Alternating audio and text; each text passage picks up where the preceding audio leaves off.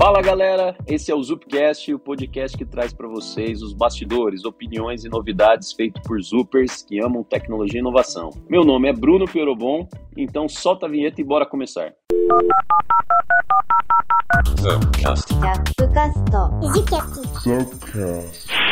Falando um pouquinho então, né, desse tema do metaverso, com a questão do Facebook aí, né, todo mundo começou a falar, é, virou um boom aí. Mas isso daí, galera, assim, é, eu lembro até o Flávio, Flávio Zago, né, lá na época eu conheci ele na Algar, ele que trouxe, ajudou a trazer para o Brasil um game que chamava Second Life né, ali no, no, nos anos 2000. E esse game ele era muito interessante, porque ele simulava uma segunda vida mesmo, assim. Você criava seu personagem ali, você poderia ser o que você queria. E lá dentro você comprava coisas, propriedades, né? E aí foi um negócio que teve um boom tão imediato, assim, que eu lembro que a maioria das empresas começaram a montar loja. Então você ia lá, você tinha a loja da Oi para fazer atendimento de telefonia lá dentro, sei lá, tinha, então começaram a surgir várias concessionárias lá dentro, do mundo real mesmo, virtualizando a sua experiência até de atendimento lá dentro do, do Second Life. E da mesma forma que ele veio, né, com aquele boom, é, o Second Life também sumiu na mesma proporção. Eu lembro que é um negócio, eu lembro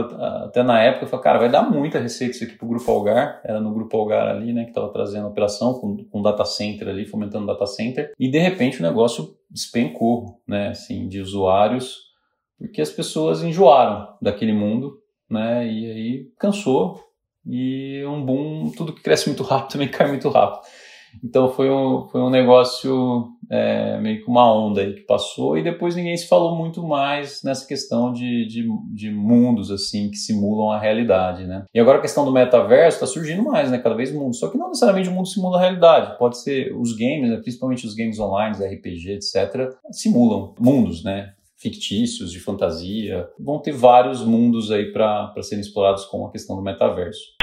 E para explicar um pouquinho, galera, até entrando um pouco no Technicase aqui, né? Agora da, falando um pouco mais é, pegada tech, acho que vale eu explicar alguns conceitos para explorar um pouquinho como que a gente vê essa questão do, do, do metaverso. Então isso surgiu com a questão do blockchain ali, né? Com com Bitcoin e depois é, entrou vários conceitos muito interessantes com essa tecnologia, né, que vem aí os NFTs, né, que é os é non fungible tokens, né. O que, que é um non fungible token? É como se fosse assim, uma nota de 100 reais você consegue trocar por 2,50, né. Então um não fungible token é algo que você não consegue trocar, é único, né? Você tem um ID único que representa aquele ativo. Então, quem é dono do token é o, é o dono proprietário de algo a qual aquele token se referencia, né? E a partir daí, o que, que surgiu também é, no conceito ali do blockchain, principalmente no Ethereum, evoluiu muito a questão dos smart contracts. Então, pensa hoje quando você vai fazer uma aplicação financeira, por exemplo. Tem toda uma regra que é que, que aquele sistema, aquele fundo ou a bolsa, alguém criou e opera colocou o código ali e opera no sistema dele, né? Tem lá o sistema bancário do Itaú, tem o sistema da bolsa. Só que o, que é legal dos smart contracts é que ele é totalmente descentralizado, que aí surgiu o conceito do DeFi, né? Que é Decentralizing Finance, né? Como é que eu descentralizo toda a camada financeira? Porque o código é, do smart contract ele roda na rede, ele roda no cluster. Então Basicamente, ele compõe um pacote de dados, né, que são as informações que ficam num, num bloco, no blockchain, e o, e o código de instruções que roda também na rede.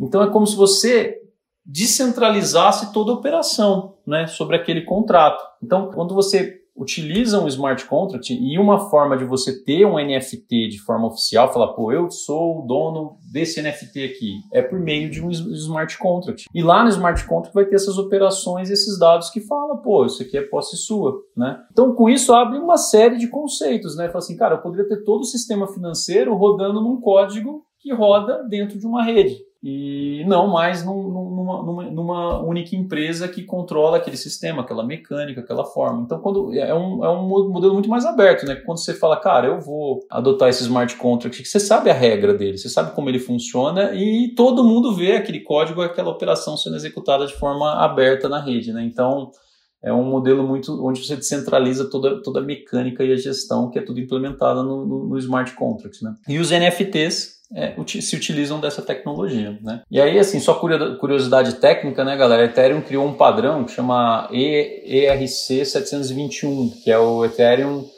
é, Request for Comments, que especifica como criar um contrato né, esses smart contracts aqui. Então, por exemplo, ah, eu quero vender um NFT, quero criar um, quero ter um smart contract, né, para operar isso daí, você pode codar ele, né? E hoje as duas linguagens mais utilizadas, a principal é a Solid, Solid e tem a JS também, o JavaScript, né? Sim, mas a mais utilizada é essa Solid, que ela é feita para isso, assim, né? Para você especificar o contrato ali e as instruções do contrato ali. Então, basicamente, é, é isso que torna viável. É, e depois você pode publicar isso para rodar numa. Tem a Ethereum Virtual virtual machine, né, que rodam esses smart contracts, por exemplo, né, você pode publicar e a partir daí fica num mundo aberto, descentralizado, se autogerido pelo código fonte ali, né, distribuído dessa forma. E aí o que acontece, galera? Então os, os NFTs foi uma mecânica muito muito interessante da gente conseguir digitalizar e, e, representar de forma segura quem é o dono de um ativo. E esse ativo ele pode estar relacionado ao mundo real ou ao mundo é, virtual. Então, por exemplo, um ativo no mundo real pode ser um quadro. Assim, cara, eu sou o dono desse quadro. Né? Um ativo no mundo virtual pode ser uma imagem digital, né? igual a que o Neymar comprou lá do, do, do, do, macaquinho lá, né? E ele fala, cara, eu sou dono dessa imagem. Aí você vai falar assim, pô, mas não faz sentido eu ser dono dessa imagem, porque eu dou Ctrl C, Ctrl V na imagem do Neymar lá e saio utilizando. Mas é a mesma coisa que um card game, por exemplo, ou, ou um item colecionável. Você teve o item que o, sei lá, o, a pessoa X, o anel do Super Bowl, do, do Tom Brady, sei lá, e você pegou dele o anel. O cara pode fazer uma cópia daquele anel lá, mas, cara, a cópia não vale, o que vale é o original. Então, o, NFT, o dono do NFT, ele é como se fosse tivesse a posse e o único valor econômico daquele objeto, porque nenhum leilão, nenhum lugar sério vai fazer leilão de coisas falsas. Então, o NFT acaba sendo uma forma de você representar quem é o verdadeiro é, dono daquele, daquele ativo, né? E isso pode ser expandido para várias coisas, por exemplo, como, ah, eu quero comprar o recebíveis de uma companhia, ela tem ela tem a receber aqui de clientes, por exemplo, é, sei lá, um milhão de reais. Eu quero comprar e pagar menos com uma taxa. O smart contract define essa, essas regras, né? Por exemplo, eu vou lá e compro isso aí. Então dá para comprar qualquer coisa no mundo fixo. Tem, tem, tem NFTs, por exemplo, smart contracts voltados para regularizar, por exemplo, como, quando você investir em jogador da NBA, como você vai calcular o retorno disso, tá tudo lá definido. Então tem muitas formas hoje de você conseguir pegar o mundo real e encapsular num formato de smart contract, NFTs, etc. e comercializar isso, né? E aí tem várias marketplaces aí que estão disponíveis que permitem a gente ir lá e, e, e comercializar. Só que com a questão da entrada do metaverso, a gente começa a, a, ver potencial de, de criar novos mundos, não só esse mundo real que a gente vive, mas mundos virtuais, onde seja extremamente desejado estar naquele mundo e ter itens naquele mundo, né? objetos. Né? Então pode ser, por exemplo, dentro de um game ter uma espada lendária, super rara. É, ou pode ser, é, sei lá, um, uma nave num joguinho, ou pode ser, sei lá, uma camiseta de marca no jogo tal, né? Então tudo isso são elementos que, igual, sei lá, tem armas caríssimas no Counter Strike, por exemplo, né? Tem skins de arma, né?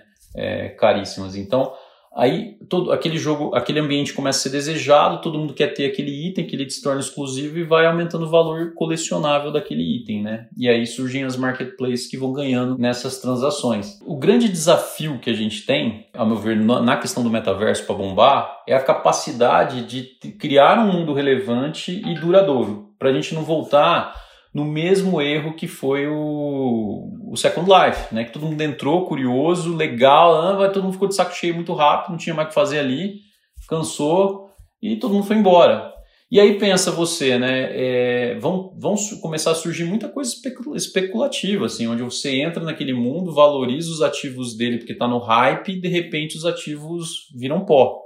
Né? E pior ainda, você pode ter um ativo que você pagou e aquele mundo virtual pode ser dropado. O cara vai lá e derruba os servidores, por exemplo, que tangibiliza você rodar aquele, aquele item em algum local e a partir do momento que ele derruba, né, é, você perde o teu ativo você não consegue mais utilizar o seu ativo, né? Então você tem que estar muito atento, que aí começaram a surgir também recentemente muitas pirâmides, assim, o cara ergue um joguinho lá com, com itens NFT vai hypando, hypando, chega uma hora prometendo um monte de ganho, você bota um monte de grana lá para comprar NFT, grana real, E aí, de repente, o cara dropa na hora que o negócio não começa mais rentável para ele, vai lá e dropa tudo e fala, cara, beleza, quem ganhou, montei um esquema de pirâmide usando mecanismos de metaverso barra NFT, né? Então, é muito importante você olhar aonde você está entrando, a durabilidade daquele mundo, quem está por trás daquele mundo, né? Antes de você botar muita grana é, em ativos virtuais, né?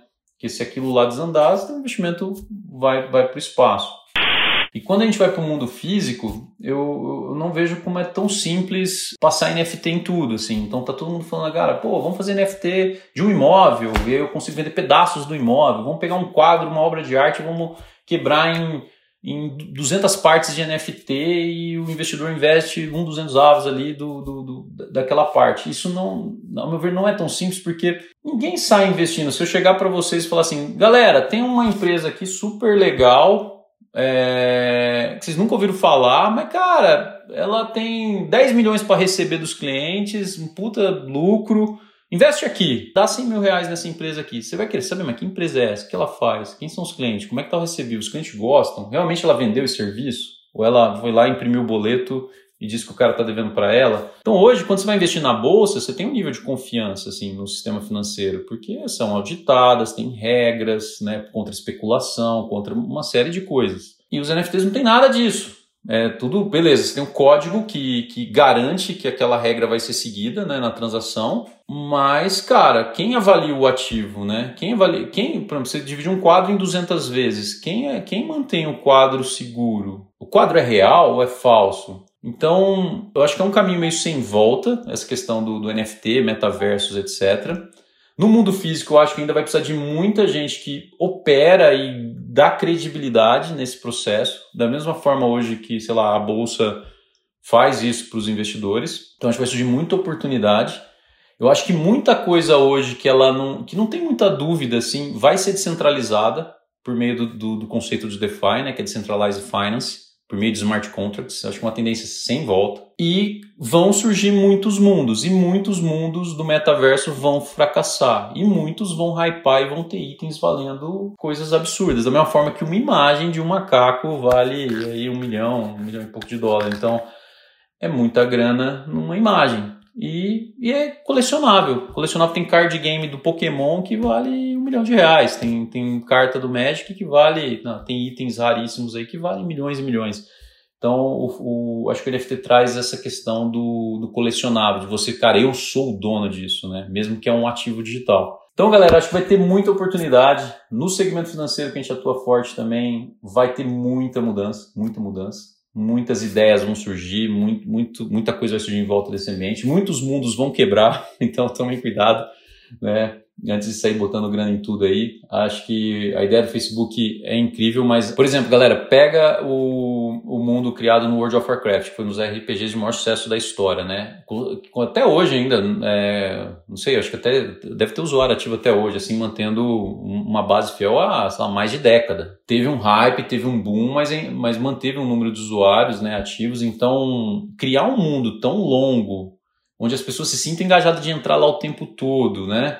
Tem que estar tá sempre trazendo novidade, upgrade e tem que engajar muito a comunidade. E, cara, esses que vão ser persistentes, que vão ter um investimento contínuo, ter itens raros ali, eu acho que é, é, é, é um ótimo negócio. E, galera, então é isso que eu tinha para falar. Tamo junto e até o próximo episódio aí. Abração.